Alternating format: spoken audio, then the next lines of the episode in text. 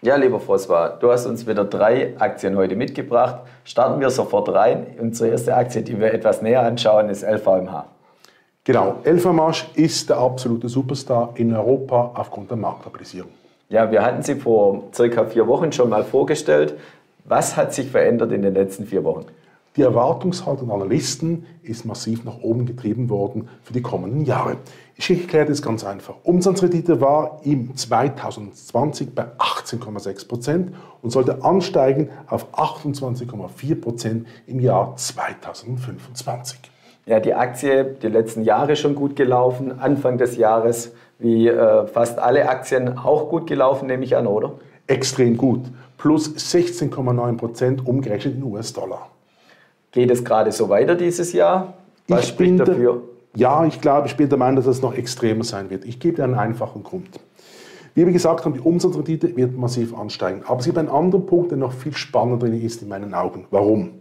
Wir hatten einen Umsatz vom Unternehmen von 44,6 Milliarden im 2020. Und diese Zahl sollte ansteigen bis ins 25 auf 98,22 Milliarden. Was sind die größten Risiken?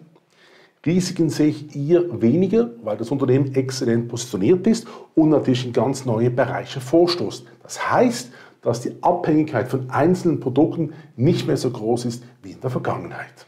Ja, hauptsächlich spezialisiert auf Luxusgüter. Hat man das die letzten Jahre gemerkt, als es in der Wirtschaft nicht so gut lief oder eher weniger? Also zuerst einmal eine sehr spannende Frage. Ich muss Sie einfach dich enttäuschen.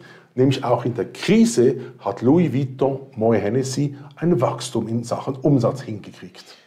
Die Konkurrenten haben wir vor circa zwei Wochen schon besprochen. Was sind die größten Konkurrenten und sind die ähnlich groß oder wie sind sie im Verhältnis? Sind schon ein bisschen kleiner. Wir sprechen hier von Hermes zum Beispiel, von Gucci über Kering oder Christian Dior. Aber keiner in der Größenordnung, dass sie irgendwie gefährlich werden könnten. Ich würde sagen, nein. Und wenn wir insgesamt die Zahlen noch anschauen, du hast die zwei Kennzahlen, die du äh, seit dem letzten Mal angeschaut hast, schon gesagt. Gibt es noch andere Kennzahlen, die dir ins Auge stechen? Ja, die FCFs-Marge, das ist eine relativ neue Zahl, die man im Markt kennt. Die war bei 13,7 im Jahr 2020 und sollte ansteigen auf 19 Prozent im Jahr 2052. Sehr schön. Wollen wir gerade zum zweiten Titel weitergehen? Wir kommen ins Inland. Ganz andere Branche, die UBS. Warum hast du die UBS heute mitgebracht? Also UBS ist in meinen Augen exzellent positioniert, macht auf den ersten Blick keine Fehler und hat sich sehr stark fokussiert auf das Private Banking. Größte Risiken wollen wir hier auch noch beleuchten. Was ist aus deiner Sicht das größte Risiko für die UBS? Das größte Risiko für die UBS ist in meinen Augen, dass sie eine Akquisition tätigt, die nicht Sinn macht oder überteuert ist. Und welche Zahlen sind dir, seitdem wir sie das letzte Mal besprochen haben, besonders ins Auge gesprungen? Also es ist eine ganz spannende Zahl. Das ist Return on Equity, Rendite auf das eingesetzte Eigenkapital. Die lag im 2019 bei 7,9 Prozent und sollte ansteigen auf 12,3 im 25. Das ist eine Menge Holz. Gibt es, wenn wir jetzt vielleicht nur Europa anschauen, auch noch andere interessante Bankaktien oder sticht die UBS mit ihren Zahlen oder Kennzahlen hier raus? Also es gibt einen spannenden Vergleich in meinen Augen und das ist UBS gegenüber BNP. Warum sage ich dir das? Ganz einfach. Die UBS hat eine Dividendenrendite von 2,64 Prozent und die BNP, wo in Euro rechnet, 6,49 Prozent. Das erklärt auch, dass die BNP in diesem Jahr sogar noch besser performt hat wie die UBS. Wenn man gerade die Performance vielleicht äh, der letzten Jahre auch anschaut, ähm, letztes Jahr wissen wir alle, rückläufiger Aktienmarkt. Wie hat sich die UBS die letzten Jahre geschlagen? UBS ist besser als der Gesamtindex. Wir hatten in der Schweiz ein Plus von 36,4 Prozent in den letzten fünf Jahren inklusive Dividende. Bei der UBS ist es plus 44,4 Prozent. Das bedeutet, dass die UBS besser performt als der Gesamtmarkt, was eigentlich für einen Finanztitel atypisch ist.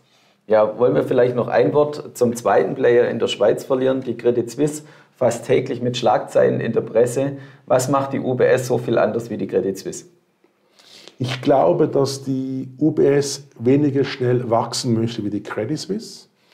Die Credit Suisse hat natürlich ein gigantisches Private Bank immer noch, trotz allen Abflüssen. Wir sprechen hier vom zweitgrößten Player weltweit.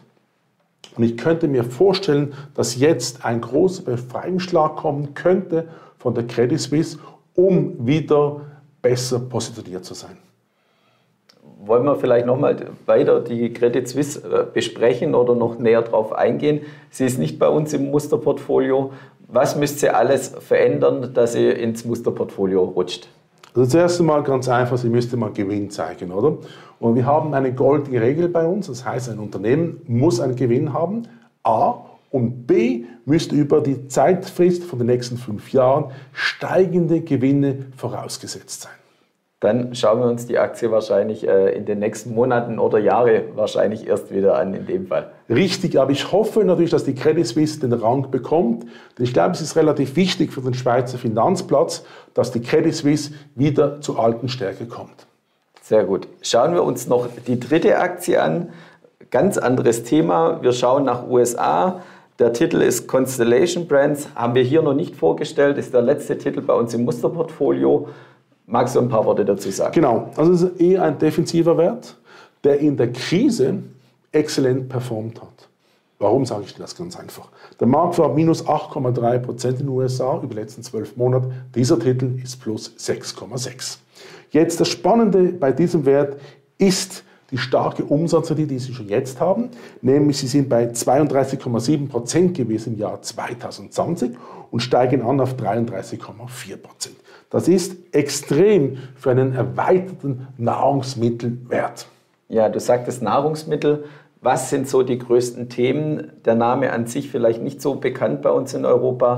Welche Namen stecken dahinter oder welche werden vertrieben und welche sind die größten Konkurrenten in Amerika? Gut, also ganz einfach mal, der bekannteste Name von Constellation Brand ist natürlich die Tequila Brands aus Mexiko, die waren vor Jahren der absolute Renner, sind jetzt wieder in Amerika ganz stark nachgefragt. Und das macht dieses Unternehmen relativ spannend, weil du hast in dem Sinn eine Käuferschaft, die permanent das gleiche Getränk haben möchte und fast jeden Preis bereit ist zu bezahlen. Und wer sind die Gegenspieler, hauptsächlich wenn wir den amerikanischen Markt anschauen? Wir können davon Gegenspieler reden von Coca-Cola und Pepsi, wo auch ein bisschen in das Heimgefällt von Constellation reingehen, aber nicht diese Stärke haben, die Constellation Brands hat, weil sie ist relativ stark fokussiert auf diese alkoholischen Getränke. Und der Markt, wir haben es gesagt, USA oder expandieren die auch in, ins Ausland? Die expandieren ins Ausland. Das sieht man auch an den Zahlen, die erwartet werden für die kommenden Jahre. Und da gebe ich dir ganz kleinen Überblick. Wir haben einen Return on Equity gehabt im Jahre 2020 von 14,4 Prozent und der sollte ansteigen auf 22,4 Prozent ins 25. Das ist natürlich klar, dass dies nur möglich ist mit einer Auslandsexpansion, wo du mit diesen Produkten neue Märkte erobern kannst. Ist das auch gleichzeitig das größte Risiko der Firma, die Expansion, oder gibt es noch andere Risiken?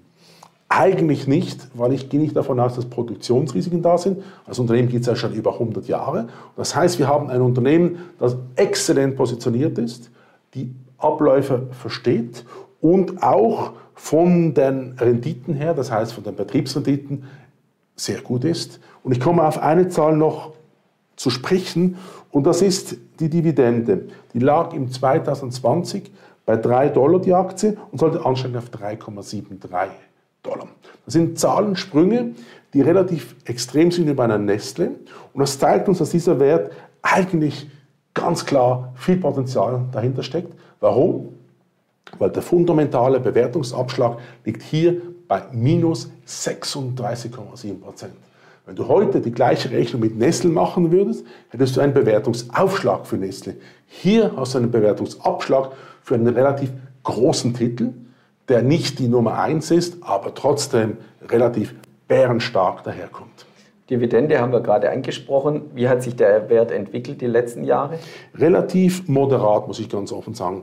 Wir hatten ein Unternehmen, das sich neu positioniert hat, auch aufgrund der Corona-Krise, aber momentan exzellent daherkommt und sogar besser performt wie der US-Gesamtmarkt. Und das macht dann Sinn für Sie als Anleger, auf einen solchen Titel zu setzen, der dieses Potenzial noch hat, auch wenn man es auf den ersten Blick nicht versteht. Ich komme noch ganz kurz nochmal zurück auf zwei Punkte. Return on Equity, wie ich gesagt habe, Sprung von 14,4 auf 22,4 extrem.